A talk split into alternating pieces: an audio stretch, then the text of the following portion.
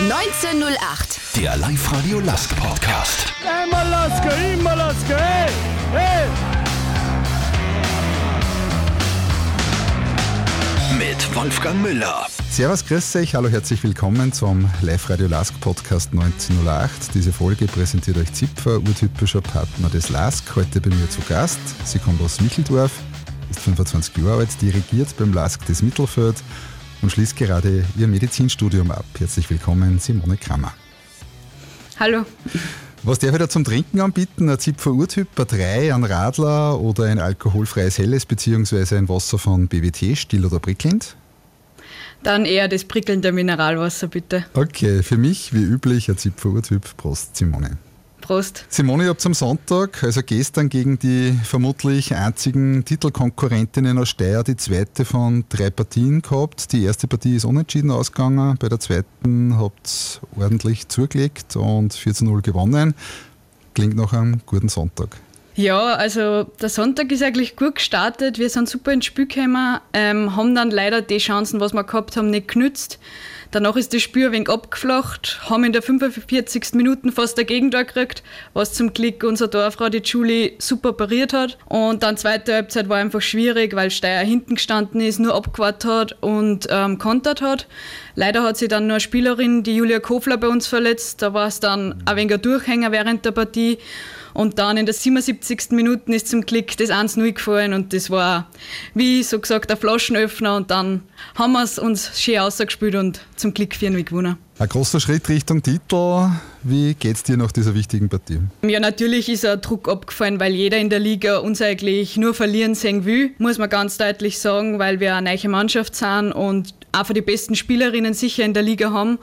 Und da war es natürlich ein gutes Gefühl, wenn man dann den Leuten sagen kann, dass wir es drauf haben und das verdient 4-0 gewonnen haben und jetzt da souverän an der Tabellenspitze stehen. Simone, gehen wir gleich in Medias Res. Lass uns über deine bisherigen Fußballstationen sprechen. Du kommst aus Micheldorf und hast schon recht früh mit dem Kicken angefangen. Ja, das stimmt. Also, nachdem ich aus einer Fußballfamilie komme, wo schon der Opa, der Papa und der Bruder spielen, bin ich eigentlich am Fußballplatz groß geworden und ist die erste Leidenschaft gewesen und ist bis jetzt noch immer eigentlich das schönste Hobby, was man machen kann. Simone, du sagst, du kommst aus einer fußballverrückten Familie. Gerüchteweise bist du schon im Kinderwagen äh, an der Outlinie gestanden.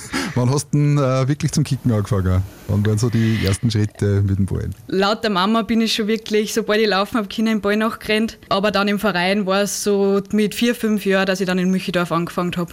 Die Frage, warum gerade Fußball, brauche ich dir vermutlich nicht stellen oder hast du in jungen Jahren da irgendein konkurrierendes Hobby gegeben? Eigentlich habe ich schon mehrere Sachen gemacht, also musikalisch, Flöten gespielt, ähm, im Turnen war ich und im Schwimmen war ich eigentlich sehr gut, also ziemlich viel Sportsachen haben mich interessiert, aber schlussendlich hat der Fußball einfach das Rennen gemacht, weil es die schönste Sportart ist. Du hast bald mit Fußball angefangen, mit fünf bei Grün-Weiß Micheldorf. Wie waren diese ersten Jahre im Nachwuchs? Die ersten Jahre waren super. Es ist halt einfach am Land man hat mit den gleichaltrigen Burschen erfreut, rennt einfach im Ball nach, macht zum Spaß und ist ein super Ausgleich. Schon in den jungen Jahren zur Schule und es steht wirklich nur der Spaß im Vordergrund und das ist das Schönste. Dann der schulische Wechsel 2011 äh, vom LAZ Wös nach St. Pölten ins Internat und sportlich bist nach Linz zu Gern München in die Bundesliga gegangen. Wenn du uns vielleicht diese Phase ein bisschen skizzierst. Ja, die Phase war eine von den prägendsten, glaube ich, in meinem Leben. Ähm, Im März war Sichtungstraining in St. Pölten. Da sind, ich weiß nicht mehr, wie viele Mädchen aus ganz Österreich gewesen und schlussendlich haben es die besten 20 genommen. Ist natürlich eine Ehre, aber ein großer Schritt von daheim weg. Ein Schulwechsel, weil ich ja doch schon in der Oberstufe in Kirchdorf im Gymnasium war. Es war eine lange Überlegung, ob man es wirklich durchzieht, weil man nie weiß, ob es aufgeht. Aber da war zum Glück auch die Schule in Kirchdorf sehr zuvorkommend, dass man sie ausmachen hat können, wenn es nicht funktioniert, kann ich ja wieder zurückkommen nach einem Monat.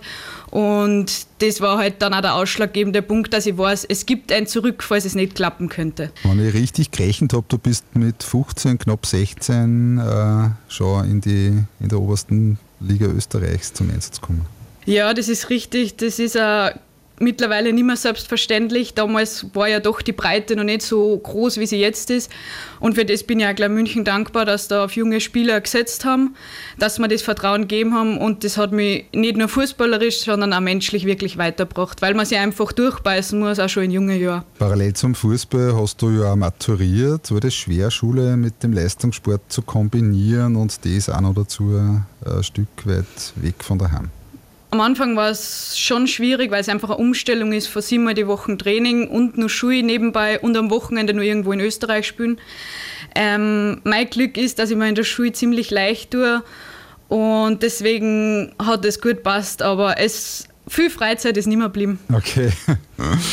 Du warst ja eine Nachwuchshoffnung, hast da auch in den Nachwuchsnationalteams gespielt. Sportlich bist du in der ÖFB-Akademie ausgebildet worden und hast in der U17 und U19 im Team gespielt. Wie läuft sowas ab? Äh, darf man sich das ähnlich wie bei den Burschen vorstellen oder gibt es da Unterschiede in der Nachwuchsausbildung? Mm. Also der große Unterschied ist, glaube ich, dass einfach im Mädchen-Frauen-Fußball ähm, nicht so eine große Breite gibt wie bei den Männern, bei den Burschen. Das wird schlussendlich aber auch immer besser und mit der Installation der Akademie ist halt ein Riesenschritt in die richtige Richtung gegangen. Weil so war man mit 14 eigentlich vom ÖFB fertig ausgebildet und hat in eine Frauenmannschaft gehen müssen, wo die Technik und taktischen Vorgaben nicht so gelehrt werden wie eben in einer Akademie. Okay, und das heißt, ähm, zwischen Burschen und Mädels äh, in der fußballerischen Ausbildung ähm, gibt es keinen wirklichen Unterschied? Mm, der Unterschied ist nur, dass bei den Burschen mehr Geld investiert wird wie bei den Frauen, würde ich sagen. Okay. Wie war das bei euch äh, von, der, von der Anzahl der Spielerinnen, von der Trainingsintensität, was du uns da ein bisschen, was den Alltag betrifft, ein bisschen teilhaben lässt? Also wie ich noch dort war, war der Alltag so Montag ähm, sechs Stunden Schule, dann am Nachmittag die erste Trainingseinheit, Dienstag vormittags Krafttraining, nachmittags ähm, Spielformen, Mittwoch auch Vormittag, Nachmittag und Donnerstag ebenfalls wieder und am Freitag dann noch beim Verein. Und die Intensität war schon sehr hoch. Also am Ende der Woche war man eigentlich echt am Limit angelangt. Und manchmal war man echt froh, wenn man dann am Freitag nicht mehr ins Heimtraining gehen hat müssen.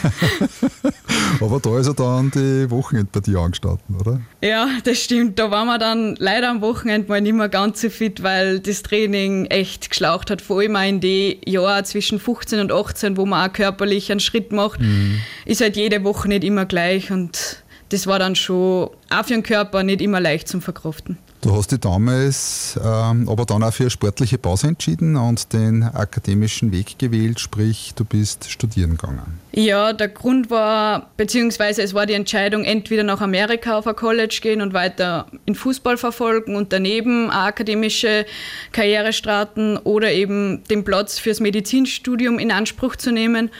Und für mich war dann die Entscheidung, dass ich das Medizinstudium mache, weil damals war das noch nicht so im Frauenfußball, dass man wirklich sagen hätte, Kinder in fünf Jahren verdiene ich ein gutes Geld damit. Mhm. Weiß, ich kann dann nur mal fünf, sechs Jahre studieren, ohne dass ich jetzt wirklich schauen muss, dass ich das überhaupt noch machen kann mit Geld. Mhm, mhm. und ja, schlussendlich war mir die war mir das Akademische einfach sicherer wie der Fußball. Mhm, okay, und, ein Studium in Amerika, wenn du da nicht ein fettes Stipendium hast, ist ja nahezu nicht leistbar, oder? Ja, das Stipendium hätte ich schon gehabt, aber leider nicht fürs Medizinstudium. Okay. Und okay. ja. Es ist das Medizinstudium geworden, hast du gesagt. Warum Ärztin? Ähm, mich hat das eigentlich schon immer interessiert, nur hat mir die lange Studienzeit ein wenig abgeschreckt.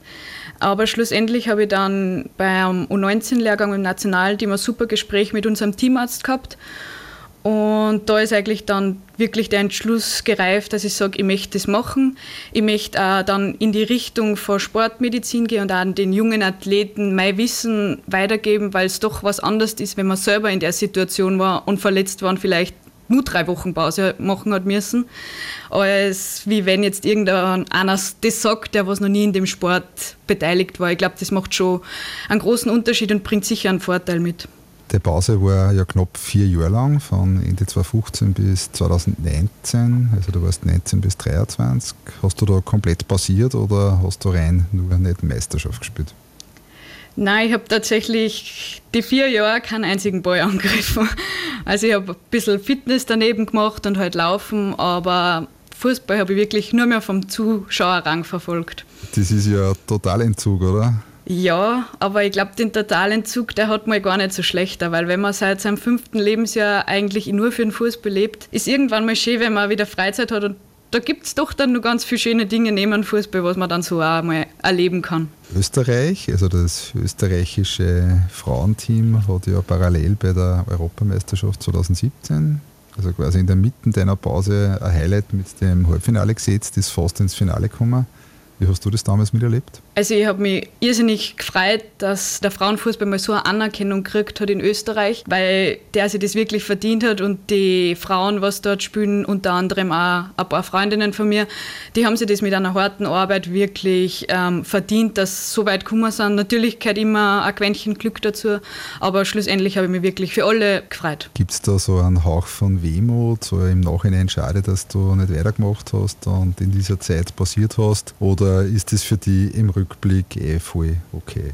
Also ich würde jetzt lügen, wenn ich sagen würde, es, es war nicht ein, kleines, ein kleiner Wehmut da, aber schlussendlich ist es ganz okay, so wie es gekommen ist und ich bereue meine Entscheidung in keiner Minute. Du wärst nicht gerne im Halbfinale gestanden? Ich war schon gern da gestanden, aber ich habe mich halt einfach für einen anderen Weg entschieden mm, und dann ja. ist das so. Dann ist es auch okay. Mit deinem Medizinstudium in München bist du ja sehr flott unterwegs und schon fast fertig. Du hast noch dein Staatsexamen in Deutschland für dich, habe ich gehört. Ja, genau. Also ich bin jetzt im 13. Semester, also in Regelstudienzeit und habe ähm, Ende November mein drittes Staatsexamen nur mündlich. Das möchte ich so gut wie geht erfolgreich abschließen und dann freue ich mich, wenn es endlich mal ans Arbeiten geht und Studieren hinter mir zu lassen. Hast du schon einen Job als Medizinerin in Aussicht, beziehungsweise gibt es ein Fach, ein Spezialgebiet, das dich besonders reizt? Ja, genau. Also in Österreich muss man als erstes nur das Basisjahr machen. Das sind nur mal neun Monate, also fünf Monate innere, vier Monate Chirurgie. Ähm, das werde ich im Klinikum Wels Christkirchen anfangen. Da habe ich schon eine Stelle ab Februar. Und danach möchte ich eigentlich schon in die Richtung Orthopädie, Unfallchirurgie gehen, um eben schlussendlich irgendwann auch Sportler betreuen zu können und denen mein, mit Tipps und mit meinem Rat zur Seite zu stehen. Ja, da bin ich absolut überzeugt davon, dass du da einen tollen Job kriegst. Danke. Simone, zurück zum Kicken. Du warst dann bei Bettenbach, bist zu Innsbruck in die Bundesliga gewechselt, pandemiebedingt äh, leider dann kein Spiel in der vergangenen Saison, dann wieder zurück nach Oberösterreich. Wie und warum dieser Verlauf der letzten beiden Jahre? Das mit Union Bettenbach hat sich eigentlich so ergeben, weil ich mit ihnen äh, meine Doktorarbeit gemacht habe und mir dann der Trainer drei, vier Mal gefragt hat, ob ich mal nur in Pass zu einer legen möchte und nur im Notfall aushelfen will. Großartig. Aber schlussendlich ist dann anders gekommen und ich habe ein paar Spiele gemacht, was auch richtig Spaß gemacht hat, weil die Mannschaft super war und man einfach miteinander einen Spaß gehabt hat. Da ist gar nicht dann so drum gegangen, dass man gewinnt, sondern wirklich, dass man Spaß am Fußball hat. Und das war auch mal schön, das so zu sehen. Großartig, liege einfach in Post zu uns. Schauen wir mal.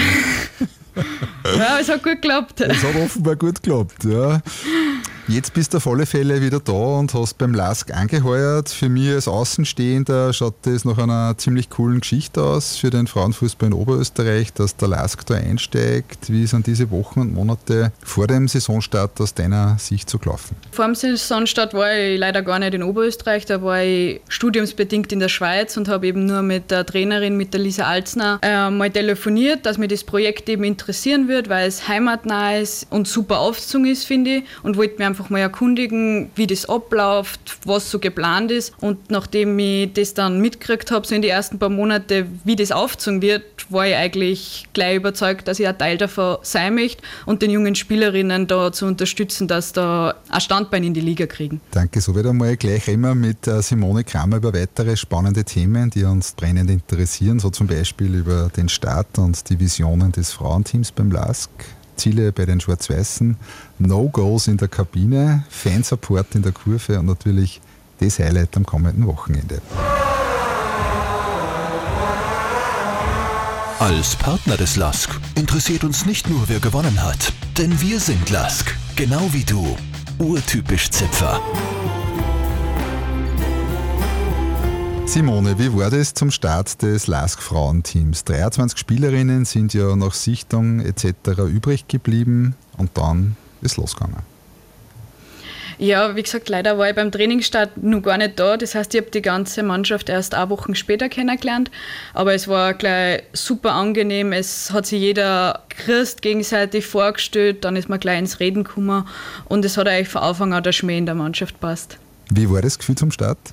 Echt super, wenn man so auf so eine Anlage kommt. Als Frauenfußballerin ist das, ist das ein Wahnsinn. Also das ist unbeschreiblich, wenn man dann eine eigene Kabine hat, wo man seinen eigenen Spind hat und die Sachen da lassen kann. Das bin ich von meinen vorherigen Stationen einfach nicht gewöhnt gewesen. Ist das so wie mit einem Track Richtung Westen zu ziehen, so eine Mischung aus Spannung und Ungewissheit, was man da so erwartet? Ja, auf jeden Fall. Also Spannung, wie sind die anderen Spielerinnen, Ungewissheit, passt man gut in die Mannschaft ein, kann das was werden. Es sind ja doch 23 Spielerinnen, jeder hat seinen eigenen Kopf, jeder ist vom Charakter ein bisschen anders. Ob das dann wirklich so kloppen kann und wird, da macht man sich sicher schon Gedanken, aber schlussendlich ist wichtig, was man am Platz bringt und das funktioniert bei uns eigentlich ausgezeichnet. Wie ist es für dich als arrivierte Spielerin mit äh, mehrjähriger Bundesliga-Erfahrung so ein Projekt mitzubringen? Mm, auf der einen Seite ist natürlich eine Freude, dass man da mitwirken kann. Auf der anderen Seite ist aber eine gewisse Verantwortung, weil man ja doch ähm, die Erfahrung mitbringt, jetzt als älteste Spielerin, dass man auch den Jungen sagt, wo der Weg hinführt, dass man harte Arbeit in das legen muss, dass man weiterkommt und einfach, auch wenn es mal nicht so läuft, dass dann wer da ist und sagt, hey Mädels, wir machen das schon, macht euch keine Sorgen, wir sind alle füreinander da und dann, das ist, glaube ich, ganz wichtig. Das LASK-Frauenteam jetzt in der dritthöchsten Spielklasse mit der Vision, möglichst bald in der höchsten Liga zu spielen. Wie schnell ist sowas machbar? Schlussendlich kommt es ja immer auf die anderen Mannschaften drauf an, wie sie die verstärken, wie die spielen. Ich glaube, in diese Saison ist ganz klar das Ziel der Aufstieg in die zweite Bundesliga. Für das sind wir auch die Mannschaft, die das erreichen kann. Wie das dann in einer zweiten Bundesliga ist, muss man natürlich auch immer schauen. Reicht dann das gleich im ersten Jahr oder sagt man, wir geben uns mal ein Jahr Zeit, dass man sich etabliert und dann aufsteigt. Aber schlussendlich ist sicher das Ziel, dass wir in die erste Bundesliga aufsteigen. Mit einem Meistertitel ist der Aufstieg ja nicht automatisch fix. Wie siehst du diesen Modus, als Ligameisterin nicht automatisch in die nächsthöhere Klasse aufsteigen zu können? Mm, ich habe das früher schon bei den Männern in der Regionalliga ein wenig schwierig gefunden, weil es dann auf zwei Spiele aber kürzt wird eigentlich der ganze Saison. Schlussendlich ist aber ein anderer Modus auch einfach schwierig, weil wir ja doch neun Bundesländer sind und dann gibt es nur eine einzige zweite Bundesliga und man muss einfach was finden, damit man drei Aufsteiger hat und momentan ist scheinbar das die beste Lösung. Simone, du spielst im Mittelfeld und drückst dort im Spiel auch deinen Stempel auf. Was würdest du selbst über deine Spielweise sagen? Meine Spielweise ist, glaube ich, ziemlich mannschaftsdienlich. Also ich möchte eigentlich immer die bessere Spielerin in Szene setzen. Ich bin jetzt nicht so der Trippelkönig, ich bin eher die, die was dann den letzten entscheidenden Pass spielt und sie dann mehr gefreut, wenn die andere Spielerin das Tor schießt, als wie wenn ich selber schieße. also die Assist-Königin beim Lask in Zukunft, oder? Genau.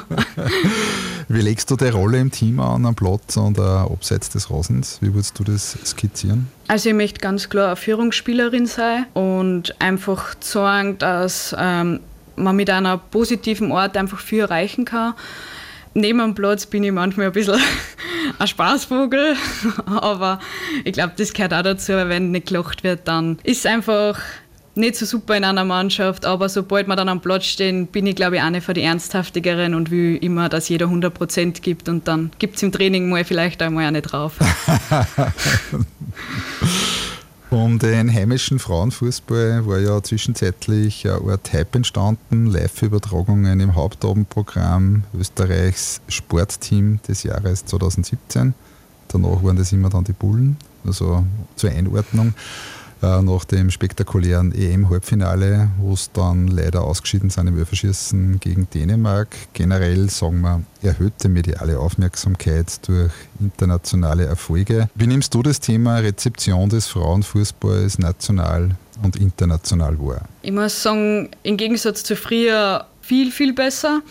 Aber ich glaube, es ist einfach nur immer schwierig, weil doch sehr wenig im Vergleich zum Männerfußball berichtet wird, egal ob es jetzt ähm, LASK angeht, ob es Nationalteam angeht. Es wird oft wenig berichtet und wenn dann nur ganz kleine Anmerkungen in der Zeitung, was ich eigentlich auch sehr schade finde, dass da wir auch einen großen Aufwand haben und eigentlich nichts kriegen, also nichts Materielles kriegen für das und dann finde ich es schade, wenn dann viel über Männer berichtet wird, die nur in unteren Ligen spielen und der Frauenfußball eigentlich immer so außen vor gelassen wird und eher nur stiefmütterlich behandelt wird. Mhm. Beim LASK-Projekt gibt es da im Vereinsfußball Rollenmodelle, an denen sich der LASK mit dem Projekt orientiert bzw. orientieren könnte? Wenn man die Entwicklung zum Beispiel von Bayern München für die Damen sieht, dann ist, glaube ich, das ein super Beispiel. Ich meine, das ist jetzt ganz eine andere Kategorie, aber bis vor zehn Jahren waren die Bayern-Frauen sicher waren's gut und man hat, sie haben ja ihre Meistertitel gewonnen. Aber in den letzten Jahren ist halt wirklich viel investiert worden mit dem Bayern Campus. Ähm, es ist alles noch mehr professioneller geworden. Und ich glaube, dass man sich da schon ein Beispiel dran nehmen kann, wie es vielleicht in zehn Jahren mal beim LASK sein könnte. Intern gibt es eine klare Direktive beim Wording. Ihr seid die Schwarz-Weißen als genderneutrale Formulierung oder die Athletinnen wie kommt das bei euch in der Kabine an? Wir sind super von den Fans aufgenommen worden, vom ganzen Verein. Das ist natürlich eine tolle Wertschätzung und das freut uns natürlich umso mehr, dass wir ein Teil vom Verein sind. Und da möchte man einfach ein Stück mit unseren Spielen und mit unserer Leistung zurückgeben, einfach damit sehen, dass wir das auch sehr wertschätzen, dass wir so wahrgenommen werden. Mhm. Bestimmte Begriffe sind ja per Strafe nicht erlaubt, äh, wie zum Beispiel Damenteam, habe ich gelesen. Äh, andere sind so weit weg, dass nicht einmal mehr den Weg in den Strafenkatalog gefunden haben, wie die Last Ladies aus der Reichel-Ära. Wie findest du das? Ich finde es eigentlich gut, dass da ähm, ein Schnitt gemacht worden ist, weil ich glaube, wir sind ganz eine andere Mannschaft, es ist eine ganz andere Vorgabe und wir haben nichts mehr mit den Lask-Ladies von früher zum Tor und wir sind jetzt die Frauenmannschaft vom Lask, die Schwarz-Weißen und kehren als äh, Teil einfach zum Verein dazu. Gibt es sonst noch Begriffe, die ja noch groß sind, wie zum Beispiel so Dinge, wenn man darüber nachdenkt, Frauenmannschaft, äh, ist das nur erlaubt oder äh, hört man das ähm, grundsätzlich ähm, ungern?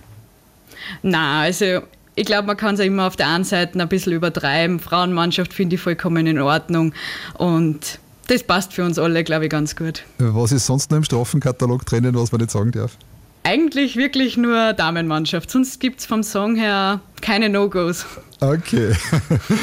Beim Webauftritt steht unter Vision, dass der Auftritt in jeder Hinsicht gleichberechtigt äh, zur Profiabteilung der Männer ist. Selbe Dress wie die Männer, kein Namenszusatz beim Außenauftritt von euch als LASK und sukzessive sollen auf allen wichtigen Positionen Frauen eingesetzt werden. Klingt auf alle Fälle sehr positiv, sehr fortschrittlich. Das auf alle Fälle. Also das freut mich natürlich selber als Frau auch, dass da immer mehr das geöffnet wird für Frauen. Es gibt genug, die ja Fußball interessiert sind und auch ähm, wirklich ein Know-how im Fußball haben. Und ich finde es ähm, super, dass das beim LASK so gleichberechtigt gehandhabt wird. 1908 ist ja ein Fan-Podcast. Was ist dein persönlicher Bezug zum LASK? Ich wollte eigentlich schon immer, als ich klar war, irgendwann beim LASK spielen. ähm, sei es jetzt im Nachwuchs nur bei den Burschen, was leider früher nicht möglich war. Aber schon von klar auf war eigentlich Lask immer der Vorzeigeverein in Oberösterreich. Und natürlich freut es an, wenn man in einem der größten Clubs in Österreich spielt. Und wir wollen eben das jetzt auch im Frauenfußball etablieren, dass der Lask zu einer Größe im österreichischen Fußball wird. Hast du früher schon mal Spiele in der schwarz-weißen Kurve miterlebt? Äh, wie klar war bestimmt, da hat mich der Papa immer mitgenommen, aber danach ist es leider zeitlich oft nicht mehr ausgegangen. Die Fans supporten euch ja auch schon bei dem einen oder anderen Spiel. Beim Derby gegen Blau-Weiß sind direkt von Basching nur einige zu euch gefahren, um euch am Laskplatz an der Daimlerstraße anzufeuern. Wie war das? Das, das war einfach äh, ein Wahnsinn, wenn da dann extra nur Fans nach dem ähm, Laskspiel zu uns zum Frauenfußball kommen und man die dann so lautstark hört und wirklich die letzten 15 Minuten durchgehend ähm, singen und uns ähm, motivieren, das ist, das ist ein Gefühl, das kann man gar nicht beschreiben. Da, da glaubt man, man kann nur weiß nicht wie viele Meter laufen, einfach weil das schön ist, wenn man so unterstützt wird und das eigentlich im Frauenfußball so nirgends kennen. Neben dem Faktum, dass natürlich toll ist, wieder Lask-Spiele am alten Lask-Platz zum Sägen. Ihr habt ja auch schon in der Raiffeisen Arena in Basching gespielt. Wie ist es, in einem richtigen Stadion Meisterschaft zu spielen? Also in einem richtigen Stadion Meisterschaft spielen, ich glaube, da gibt es nichts Schöneres. Und wenn dann auch noch Fans da sind und die wirklich so lautstark unterstützen und jedes Deckling und jedes Tor so bejubeln, da freut man sich einfach als Spielerin. Das ist für das, was man eigentlich auch den Sport macht, einfach, das ist so ein Adrenalinkick, den man nicht beschreiben kann und das ist einfach immer ein Highlight für jeden von uns. Ganz großes Kino gibt es ja am kommenden Sonntag mit einer Doppelveranstaltung in Pasching und dafür dürfen wir natürlich ganz groß die Werbetrommel rühren. Nach dem Bundesligaspiel der Männer gegen einen WAC um 14.30 Uhr spielt ihr gleich im Anschluss Meisterschaft. Ich werde sicher dabei sein. Was erwartet uns bei dem doppelten LASK-Event am 17. Oktober? Ja, ich glaube, dass für jeden Lask-Fan eine super Chance ist, dass er dann noch nach die Herren einmal einen Frauenfußball sehen kann, die es noch nicht gesehen haben, nicht extra anreisen müssen, sondern nur im Stadion gleich sitzen bleiben können und sie dann einfach nur mehr unser Spiel anschauen können. Und ich glaube, es wird hoffentlich ein Spektakel mit vielen Toren für unsere Fans. Simone, zu guter Letzt noch eine Frage zur Zukunft. Du hast zu Saisonstart gesagt, heuer den Meistertitel, dann schaust du mal, wie es weitergeht. Was sind deine persönlichen Ziele mit dem LASK? Also wie gesagt, das größte Ziel ist eigentlich, dass wir in die zweite Bundesliga aufsteigen wollen. Ähm, für das geben wir auch jedes Spiel 100 Prozent, dass wir einfach dieses Ziel als Mannschaft erreichen. Wie es dann in der zweiten Bundesliga ausschaut, muss man natürlich immer schauen, nachdem ich dann auch zum Arbeiten anfange, ähm, ob es das dann persönlich nur ausgeht oder ich vielleicht in einer anderen Rolle weiter beim LASK bleibe. Das hängt dann im Sommer von verschiedenen Faktoren ab, aber ich würde sehr gerne nur länger in dieser Mannschaft bleiben. Wo geht die Reise mit dem LASK-Frauenteam noch hin? Ich hoffe, sie geht noch sehr lange und sehr weit und hoffentlich lang so steil bergauf, wie es im Moment ist. Leider wissen wir, dass nach jedem Bergauf wieder mal ein Tief kommt. Das heißt dann, da zu überwinden und dran zu bleiben. Und schlussendlich sehen wir uns eigentlich, wie gesagt, in ein paar Jahren in der ersten Bundesliga. Auch wenn wir in Oberösterreich bei dem Ärzte- und Ärztinnenmangel froh über jede Medizinerin sein können, was willst du im Fußball noch erreichen? Das ist eine gute Frage. Über das habe ich mir eigentlich noch gar nicht so Gedanken gemacht. Für mich steht, wie gesagt, jetzt eigentlich nur der Meistertitel, der Cup natürlich, also wir wollen das Double gewinnen und der Aufstieg in die zweite Bundesliga ganz oben am Plan. Und was danach passiert, ist immer schwierig zu sagen, vor allem im Fußball. Und wenn man dann mal arbeitet, ist auch alles nicht mehr so leicht. Aber man wird es dann sehen, was die Zukunft bringt. Danke dir, Simone, für die Zeit beim Live-Radio Lask Podcast 1908, präsentiert von Zipfer, urtypischer Partner des Lask. Alles Gute für Erfolg beim Kicken und einen guten Start als Ärztin, Gesundheit und noch viele tolle Momente in Schwarz-Weiß mit den Athletikerinnen. Dankeschön. 1908, der Live-Radio Lask Podcast.